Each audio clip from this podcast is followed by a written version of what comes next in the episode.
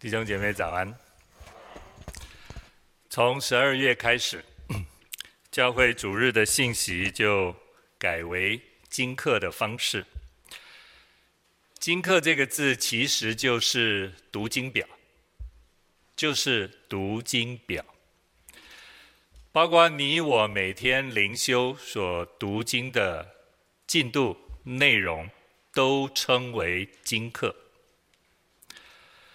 只是教会把主日读经的焦点聚焦在耶稣基督相关的经文上面，所以配合教会的节期，教会选了三卷福类福音书作为三年一轮主要的经文，三年一个循环。去年是马太年，今年是马可年，明年是路加年，这三年是一个循环。马可因为福音书比较短，所以常常用约翰福音来补足马可福音的篇章短幅，也在特殊的节日当中会把约翰福音的经文用作主日崇拜的经文，除了每个主日我们一定会读福音书的经文以外，还会读另外三段经文。一段经文是先知书的经文，一段经文是诗篇的经文。所以今天我们把相关诗篇的经文用起印的方式来大家一起共读，以后。每一个主日都会有一段诗篇的经文，我们也都会用起印的方式来攻读。还有一段经文就是新约的书信，会从使徒们的书信里面选一段相关的经文。所以主日每一个主日会有四段的经文。对于讲道的人来说，需要把这四段经文，按着它历史、按着它事件的发生，所带出隐含属灵的意义。对讲道的人来说，他要把这四段经文融会贯通，或者从一段，或者从四段经文当中来分享当天的信息。这是我们从今年十二月开始，也就是教会年历的开始。我们在未来这一年当中，我们用这样的方式一同来学习。金课不是今天的教会独创的。我们在读新约的时候，你看耶稣进到会堂以后，其实会堂有一个固定读经的进度，所以耶稣进到会堂就会选择当天的读经进度。所以今天教会其实是承袭了旧约在犹太会堂里面那一个读经选择经文的方式来阅读。在天主教会里面，最早从一九六五年在梵蒂冈的第二次大公会议的时候，他们就制定了经课主日讲道的方式。他们就是用甲年啊、在台湾哈。我们中文就是用甲年、乙年、丙年的方式，三年一个循环。各位，你可以算算，从一九六五年到今天，已经经历了多少个循环？对基督教会来说，教会施行经课的方式讲到比较晚，啊，最早是一九八三年，有许多的宗派鉴于教会在主日讲道的需要。更聚焦在我们的救主耶稣基督的身上，所以很多的宗派就制定了一个叫通用经题的读经内容。可是，一直到一九九二年，这个通用经题的内容经过了一个大幅度的修订以后，经课讲道的方式才被。许多的宗派和教会所接受，其实对教会来说，几乎是到了二十世纪的末期，我们才开始重新的重视用经课讲道的方式，在主日崇拜当中传讲信息。现在我知道，包括圣公会，包括信义会，包括改革宗，在台湾来说，推动最积极的就是台湾长老会。各位，你如果上台湾长老会的网站，你会看到他们已经推动了十多年用金课讲道的方式，而且每一年固定安排金课讲道的内容。再来就是卫理公会，在全世界的卫理中，也都慢慢的采用金课的方式。还有一些浸信会，像每一个月在我们当中分享信息的孙牧师。他在台南的浸信会，他跟我分享说，台南的浸信会也在用金课的方式来做主日信息的传讲。那对我们信友堂来说，我们信友堂是长老会，也是属于改革中的背景，所以今天我们回应了这个大公教会共同的看见，我们承袭了这一个属灵的意向，我们也。采用金课的方式来讲到，其实也如同我们跟大公教会我们的做法是一致的。用金课讲到的方式，弟兄姐妹，你今天在信友堂，今天是这一个段落。如果下一个主日，你因为有公出啊、呃、学业、旅游，你在别的城市，你在那一个教会，如果那个教会也是采用金课方式讲到。其实整个信息是连贯的，你不会觉得今天在信友堂听到的是一篇信息，而有一天你到另外一个教会，它是另外一个完全不相关的一个主日信息，不会。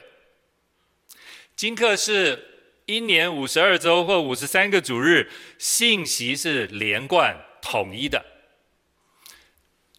凡是采用金课讲到的教会，各位，我们在哪里所领受的进度？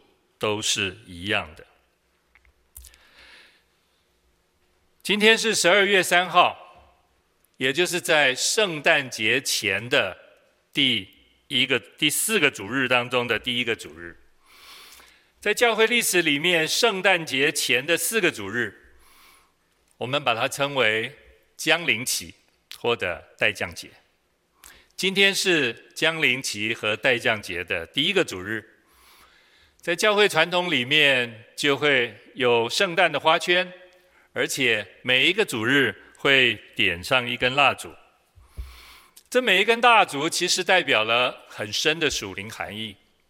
在圣诞节前的四个主日，主题分别是等候、悔改、喜乐，还有平安。所以今天我们的焦点，主日崇拜讲到的聚焦在。等候，等候对我们来说，每一个人都有必然的经验。无论我们在等候的当下是喜乐的，或者这个等候是煎熬的，但是我相信等候的结果总是美好的。很多事情我们在等候当中有很大的不确定性，但是。你我要有这样的看见，结果总是好的。生活当中，我们有许多的等待。你等过人吗？我们也常常等车。对学生来说，你要等毕业，完成学业；对踏入社会的年轻学子来说，他们要等待一个合适的工作；对结婚、怀孕的。姐妹来说，她要等待这一个新生婴孩的出生。对生病的弟兄姐妹，在治疗的过程，她要等待病得医治的恩典。对我们喜欢满足口腹之欲或者喜欢吃的弟兄姐妹来说，我们喜欢挑一些口味好的，甚或是人潮多的。甚或是所谓的网红餐厅，各位，你到这些地方去，势必你需要有很多的等候。当然，对每一个人来说，我们在面对事情，常常要等候上帝给我们的机会。机会不是等待投机，不是。圣经也说，机会是上帝所赐给你、赐给我的。以致我们常常在许多事情上，也必须等待机会的来临。面对国家的整个政治，我们也在等待；面对世界的经济，我们也在等待，等待经济的复苏。我想，身处在战火当中的人，他们更等待战争的结束，等待和平的来临。以色列人，因为他们在历史当中常常悖逆，不信靠神。以致上帝就感动先知，呼召先知，差遣先知，向以色列百姓传讲神的心意。在主前八世纪，先知以赛亚领受圣灵的启示，他预言了这一个国家因为不幸而必然走入衰败和灭亡的当中。我们讲过以赛亚书。我们再回顾一下以赛亚第六十三章的第七节到六十四章，包括我们今天的经文六十四章的经文，它其实是一首哀歌，是一种上帝的百姓落在极大患难当中，而先知带领神的百姓向神发出的一种悲叹。这种悲叹是为什么我们会落到如此的光景？以色列民过去深受上帝的眷顾，被神所保护，但是这一群领受上帝恩典的人，却悖逆、拜偶像，不愿意信靠神。上帝爱他们，以致把这一群悖逆的百姓丢在苦难和愁困当中。弟兄姐妹，有的时候我们面对艰难、面对痛苦、面对愁困，想一想，是不是上帝的爱深深的领导我们？上帝所爱的，上帝必然用他智慧的方法来扭转我们，来改变我们。上帝把这一群百姓丢在。苦难和愁困的当中，让他们感受到失去神同在的那一种煎熬，失去上帝同在的那种煎熬。刚刚我们的起英文读了诗篇第八十篇，诗篇八十篇的处境，其实对以色列人来说是面对一场空前的灾难。以色列人，北国以色列人正面对北方亚述的入侵。亚述帝国毫无情面地吞噬了北国的以色列，让北国以色列国破家亡，以色列百姓被掳到外邦。在这种处境当中，以色列人向神迫切地发出祷告。主啊，你难道撇弃我们了吗？为何把我们丢在这样的处境和光景里面？各位还记得刚刚我们所读的诗篇八十篇吗？他们向神呼喊，不断的呼喊：“万军之神呐，耶和华万军之神呐！”难道真的要当我们落在如此的光景里面，我们才要重新回转来呼喊上帝耶和华神呐？万军之耶和华神呐，你的怒气要到几时呢？你愤怒还没有止息吗？我们已经落到如此的光景，神呐，你还不能止息你的愤怒吗？你把眼泪给我们当食物，你把眼泪给我们当饮水，这表示上帝加在以色列人身上的重担和苦难，一次又一次，一层又一层，越来越发的沉重。这是以色列百姓在这样的患难当中。他们所面对的苦楚。诗人不断的求神发光，求神发光。上帝发光，它其实代表了两种意义。上帝用他的脸光照我们，上帝发光是为我们带来祝福。诗人的祷告求上帝发光，这个发光也是让上帝的愤怒可以临到那些欺负以色列人的人身上，让上帝的愤怒可以全然倾倒在那些不信靠上帝的人身上。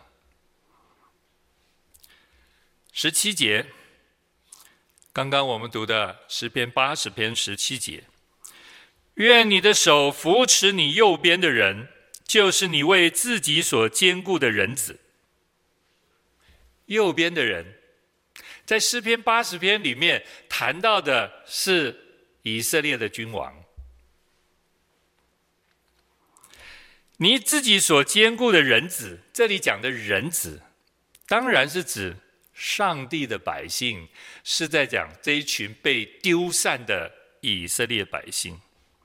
诗人的祷告：愿你的手扶持你右边的人，就是你为自己所坚固的人子。以色列已经国破家亡，诗人祷告，求上帝重新兼顾这个国家，包括以色列的百姓，包括神在以色列当中所设立的君王。但是这个祷告，其实从旧约、从渐进启示的角度，这个祷告其实是帮助我们在患难、在苦难当中，我们可以把焦点定睛在宝座右边的人子耶稣基督的身上。唯有他才是我们生命拯救的唯一盼望。唯有那在宝座右边的人子，唯有他才是你我面对生命当中黑暗的真光。以色列百姓除了等候上帝的怜悯，从上帝的角度来说，上帝也在等候人的悔改。若有上帝的管教在我们的身上，我们当然等候上帝能够施加怜悯在我们的身上，止息他的管教和愤怒。但是上帝岂不是也在等候我们能够真实的回转、悔改、离开过犯，全然信靠他？以色列的灭国，其实并没有给他的兄弟。犹大国任何的帮助，任何的警醒，已在这数百年以后，犹大国同样走上了以色列国的后尘。犹大国被巴比伦所灭国，犹大的百姓被巴比伦人掳到巴比伦去，他们同样落在极大的愁困当中。这就是先知以赛亚在以赛亚书六十四章一到九节，先知向上帝所发出的疑问：神啊，我们如此受苦，你仍然默然不语吗？上帝竟把他自己的百姓丢在外邦，似乎不怜惜、不顾念、不保护。先知在问上帝：“你把我们丢在如此的光景，上帝呀，你默然不语吗？”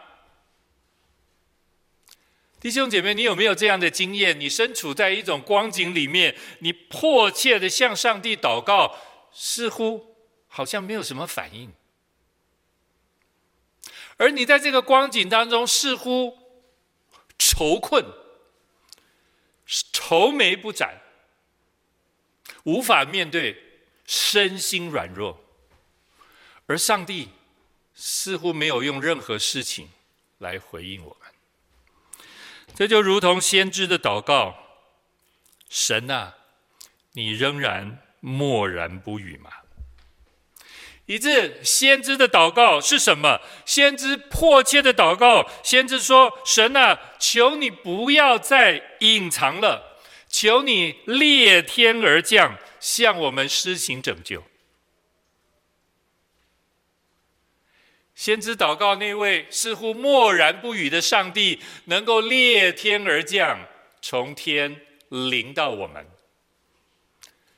我们需要他的看顾，我们需要他的保守，我们需要他的拯救，我们更需要，似乎神在那欺负我们的人身上施加极大的刑罚和审判。以赛亚书第六十四章的六到七节，先知说：“我们都像不洁净的人，所有的义。”从人以为的义，从人认知的义，都像污秽的衣服。这里不是在说上帝的义，人自己以为的义，都像污秽的衣服。我们都像叶子，渐渐枯干。我们的罪孽好像风把我们吹去，我们的罪孽，并且无人求告你的名，无人。奋力抓住你，原来你掩面不顾我们，使我们因罪孽消化。诗人明白，诗人是懂。上帝把以色列人、把犹大人丢在如此的光景里面，乃是因为我们的罪孽，因为我们的过犯。先知非常清楚犹大的百姓所受的愁困。一切原因都出于以色列或犹大的百姓，他们不信靠神，他们随从外邦的风俗，在迦南地拜偶像，最后使得上帝只得把他们交给外邦，透过外邦人来严严的管教他们。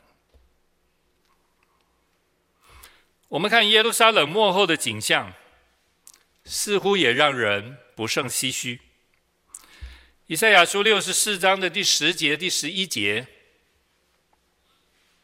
诗人说：“你的诚意变为旷野，锡安变为旷野，耶路撒冷要成为荒凉。我们圣洁华美的殿，就是我们列祖赞美你的所在，被火焚烧，我们所羡慕的美地，尽都荒废。”耶路撒冷不是以色列的圣地吗？耶路撒冷不是象征着上帝与他的百姓同在吗？圣殿不是以色列人在那里献祭敬拜上帝、把荣耀归给上帝的地方吗？为什么上帝最后要把他自己象征同在的圣殿，自己都给毁了呢？这是以色列。这是耶路撒冷末后的光景。我想弟兄姐妹，我们除了要了解神的百姓落在这样的愁困当中，他们的等候，我们更在这些经文里面要了解先知的祷告。先知之所以能够如此的祷告，先知乃是抓住一种永恒不变的恩典。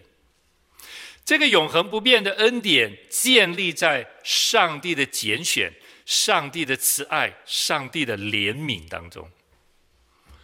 从亚伯拉罕以后，亚伯拉罕因着信心成为我们信心之父。亚伯拉罕信因着信心，把后代的子孙带进了信心的恩典里面，而透过这个信心的恩典，我们跟上帝之间建立那牢不可破的。一种关系，这是先知祷告所抓住最宝贵的应许。先知在祷告里面说：“神是父，神是窑匠。”先知认知我们呢，我们其实就是那个地上的烂泥啊，不可无法塑造的烂泥，一团烂泥巴。但是先知说，天赋是窑匠，天赋可以从这一团烂泥巴里面，因着他的工作，塑造出极美的艺术佳品。所以先知在祷告说：“我们都是神的工作，在上帝的手里被陶塑、被捏造而成。”是我们都有许多的软弱，从以色列人到犹大人，到今天我们这些因着耶稣属上帝的人，其实我们在生命、在生活当中都有许多的软弱，都可能会落入在失败的里面，也都可能会偶尔被过犯所胜。这是我们。但是弟兄姐妹，我们一定要回到先知的祷告里面。先知说：“神是得胜的，神是刚强的，上帝是永远不失败的。上帝跟我们不一样，但是上帝乐意在耶稣基督里把这一切丰盛的恩典加在我们的身上。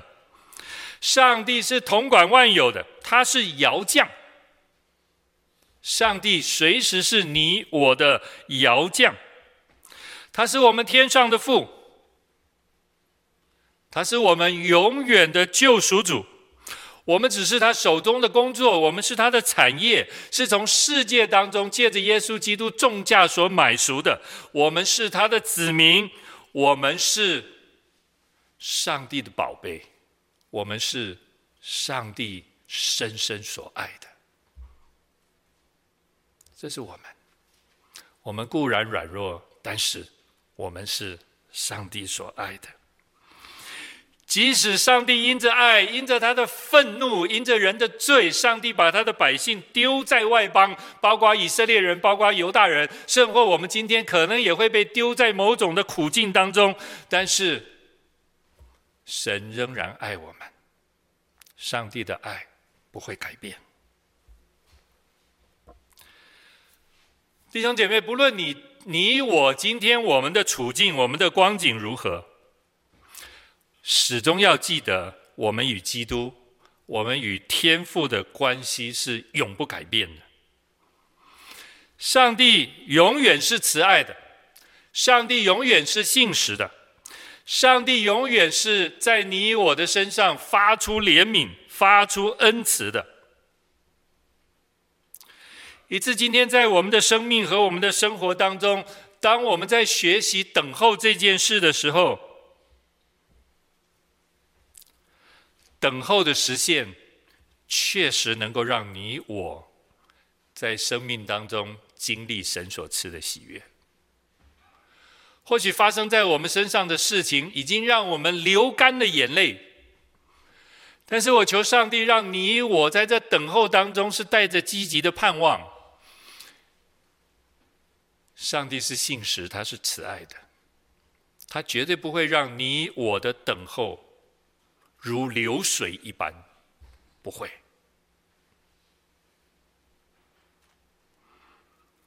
或许有的时候等候让我们沮丧，求上帝保抱我们的心，求上帝继续用他的话安慰我们的心。不是每一位弟兄姐妹，我们的生命都是这么顺遂的，不是。但是我相信，当我们愿意重新把自己交托给主的时候，我们能够经历那个在基督里的恩典，在基督里的平安，甚或是在基督里的喜乐。在我们的生活上，常常在面对许多非关真理和变动的等候。我们生活当中大多数的等候都非关真理，那只是生活上的，那是会变动的。面对这些事情，我求上帝让我们用更宽广的心胸，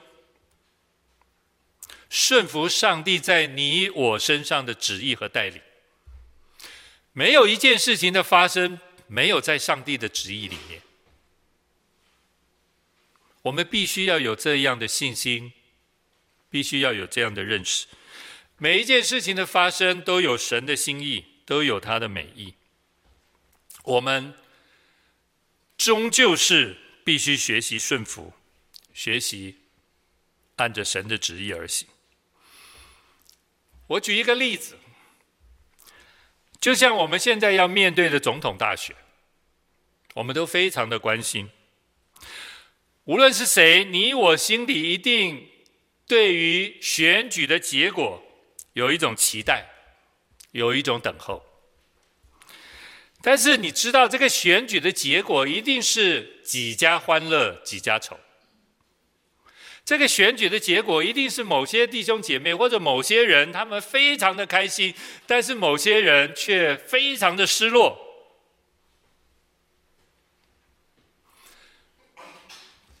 选举都在礼拜六，礼拜天早上的崇拜气氛，你就知道选举的结果是什么。有一年在台北信友堂主日的早晨，气氛非常沉闷。崇拜完了以后，没有人要留下来讲话，大家都回家了。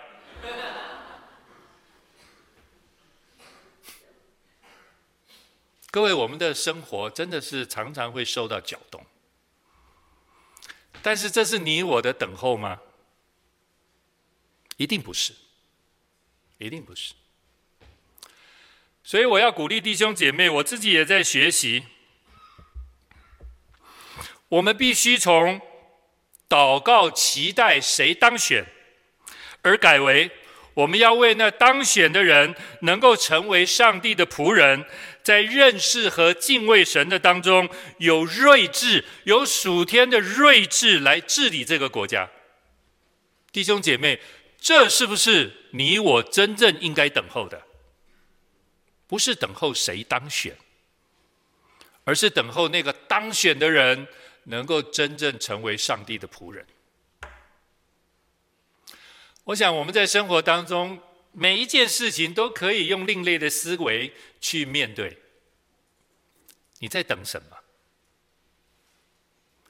是那永恒不变的，还是其实你我都在等候每天可能都在改变的事情呢？在犹大的百姓最黑暗的时刻。先知唯有向上帝发出祷告，在以赛亚书六十四章的十二节，耶和华呀，有这些事你还忍得住吗？你仍然静默，使我们深受苦难吗？先知所以能，先知之所以能够这样的祷告，乃是先知相信上帝绝对不会遗弃他的百姓。无论今天你我落在多么深的痛苦里面、绝望里面，上帝绝对不会离弃你、离弃我，除非我们不再信靠他，除非我们从此远离上帝，除非哦。以赛亚在以赛亚书里面甚至预言犹大人必定要归回。上帝不撇弃他的百姓，只是暂时管教他的百姓，而有一天，上帝要把他的百姓再带回到他的应许之地。是，我们也看到了，在尼希米斯拉记里面，我们看到了，在七十年后，上帝让他的百姓能够顺利的回到耶路撒冷，他们。重建圣殿，他们修复圣城，他们开始读经，开始祷告，他们开始敬拜上帝，他们开始守安息日。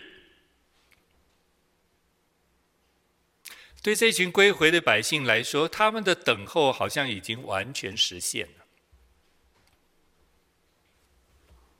但是吗？弟兄姐妹，是吗？我们看到耶稣在来之前四百年，上帝不再跟他的百姓说话，上帝真正默然不语了，那才是对神百姓最大的煎熬。当上帝真正默然不语的时候，才是你我最大的愁困。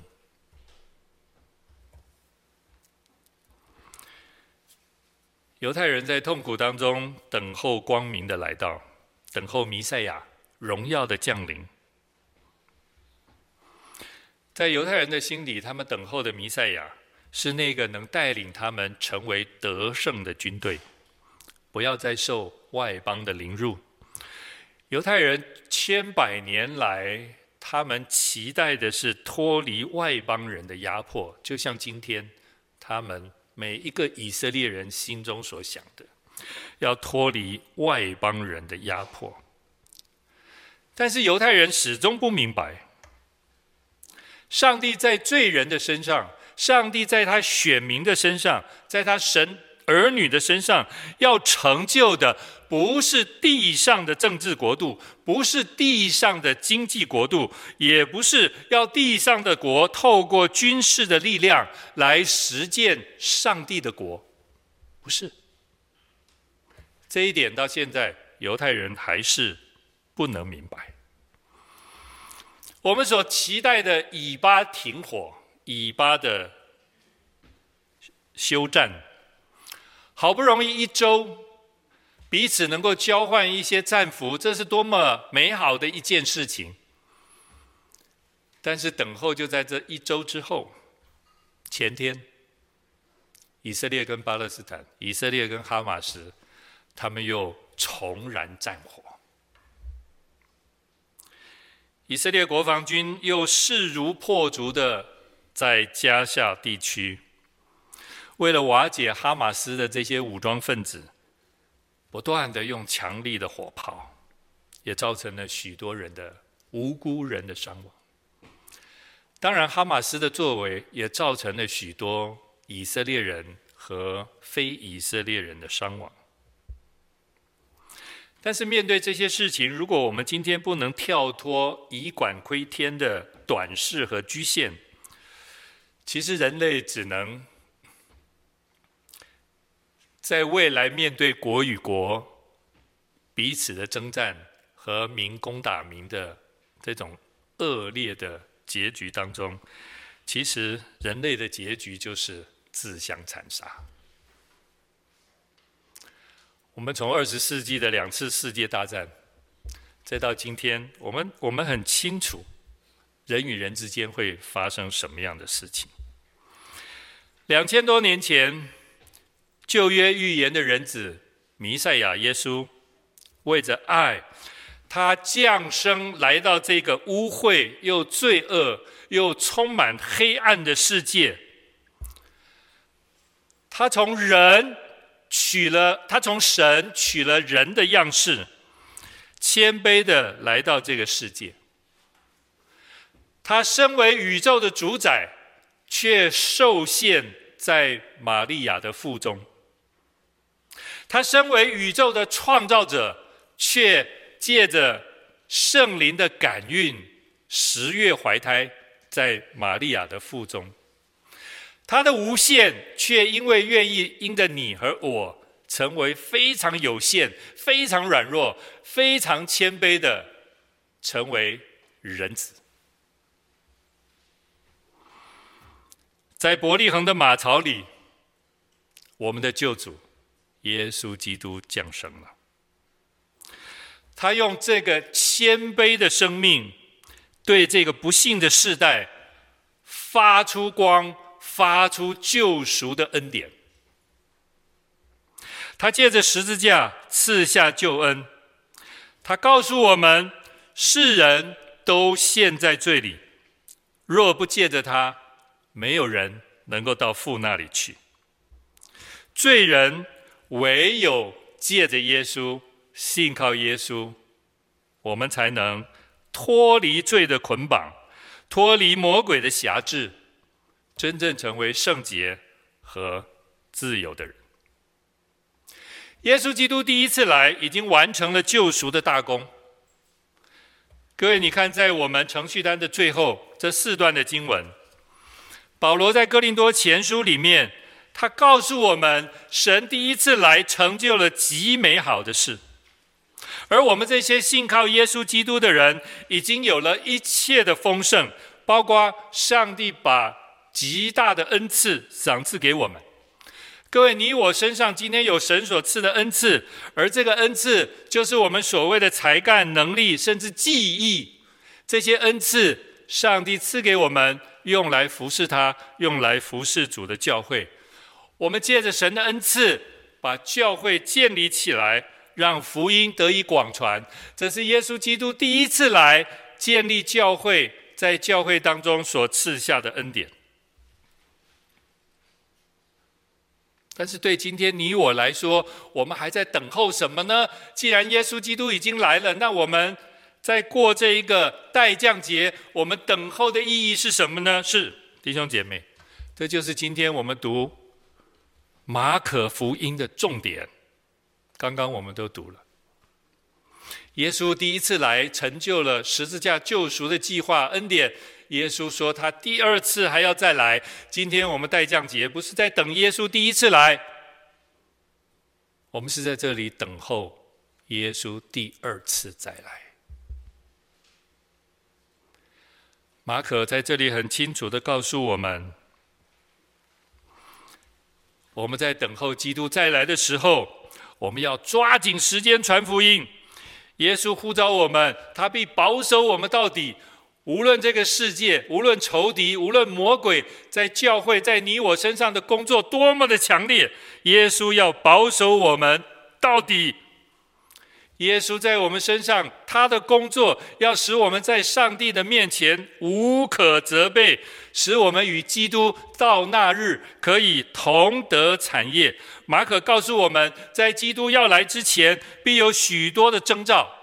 这个世界。要发生空前的大灾难，包括日头、包括月亮、包括众星，都会产生非常激烈的变化。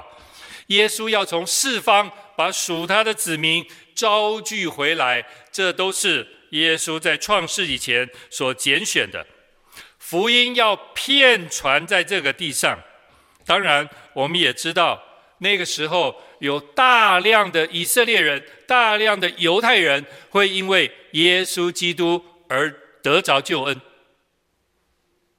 各位以色列人、犹太人不是因为他的血统而得着救恩，乃是因为耶稣基督，他们要重新在福音里得着救恩。耶稣在来之前，圣经也告诉我们。敌基督的工作要越来越激烈，他要迷惑人心，以致我们在等候当中，我们更需要时刻的警醒。我们现在在等候基督的再来，等候基督最后完全的得胜，因为他已经败坏死亡，他已经是得胜的君王。即使今天黑暗的势力好像仍然笼罩。即使今天好像罪恶还在那里蠢蠢欲动，但是到那日，基督再来的日子，阴间和死亡最后都要被基督丢在硫磺火湖的里面。死亡最后对属主的人来说，完全没有权柄。弟兄姐妹，死亡。对属主的人来说，完全没有权柄。即或今天我们的肉体还要经历死亡，但是你要知道，死亡对我们没有权柄，因为在我们身上有耶稣基督得胜和胜过死亡的权柄。所以弟兄姐妹，今天我们在待降节，我们要用这样的信心来等候主。耶稣爱我们。他怜悯我们，他眷顾我们，他愿意时刻的保护我们，在我们的软弱上，圣灵会帮助你，帮助我。耶稣基督在父的右边为你我代求，圣灵会用说不出的叹息为你我代求，因为我们是谁？我们是上帝的宝贝，我们等候主，主也活在我们的里面。这位爱我们的主应许，他永远与我们同在。我们一起祷告。天父，谢谢你这一篇待降节第一主日的信息，奉献给你，因为这是你的心意。也愿你借着这一篇信息，坚固、激励、帮助我们每一位弟兄姐妹，带着信心，带着盼望。胜过有时的眼泪，我们仍然等候基督的再来。一切都在主的手里。我们献上感恩，祷告奉耶稣基督的圣名，阿门。